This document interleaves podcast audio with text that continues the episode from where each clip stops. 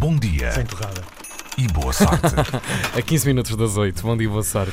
Olá, bom dia. E como já disse, vou falar de bola, mas os sportinguistas podem ficar eh, sossegados. Não vou falar do trambolhão que o Sporting deu ontem à noite em Alverca.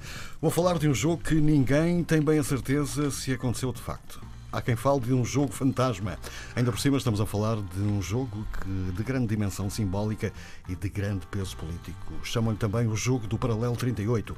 E teve frente a frente a Coreia do Sul e a Coreia do Norte. Há 30 anos que as duas seleções não se encontravam num campo de futebol. O jogo aconteceu na capital da Coreia do Norte e, de forma extraordinária, não foi visto por ninguém. Não havia pessoas nas bancadas, não foi transmitido pela televisão, as ap- apostas desportivas foram Imagens ou então não aconteceu, é como se diz, né? Exatamente.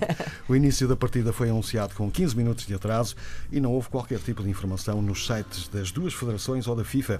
E aqui é preciso dizer que o jogo conta para a qualificação para o Mundial de 2022. Deve contar, deve. Conta mas pouco.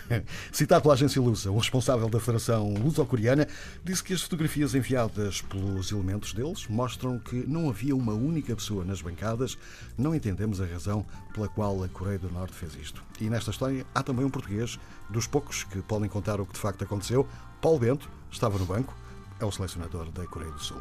Houve mesmo vistos de entrada para os jogadores da Coreia do Sul, claro, e respectiva equipa técnica, mas para mais ninguém. A única ex- exceção era o presidente da FIFA, mas ninguém sabe se Gianni Infantino esteve em Pyongyang e também ninguém sabe se o presidente norte-coreano assistiu a este jogo. Já agora fiquem a saber que este jogo fantasma entre a Coreia do Norte e a Coreia do Sul terminou sem golos, portanto 0-0 no marcador.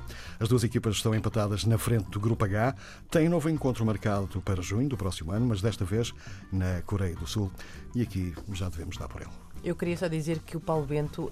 hum, o cabelo Pa- pela vida, não? Não, não, o cabelo do Paulo Bento está na Coreia errada. Não sei se me faço entender. Bom dia Que bela e boa sorte. Até amanhã.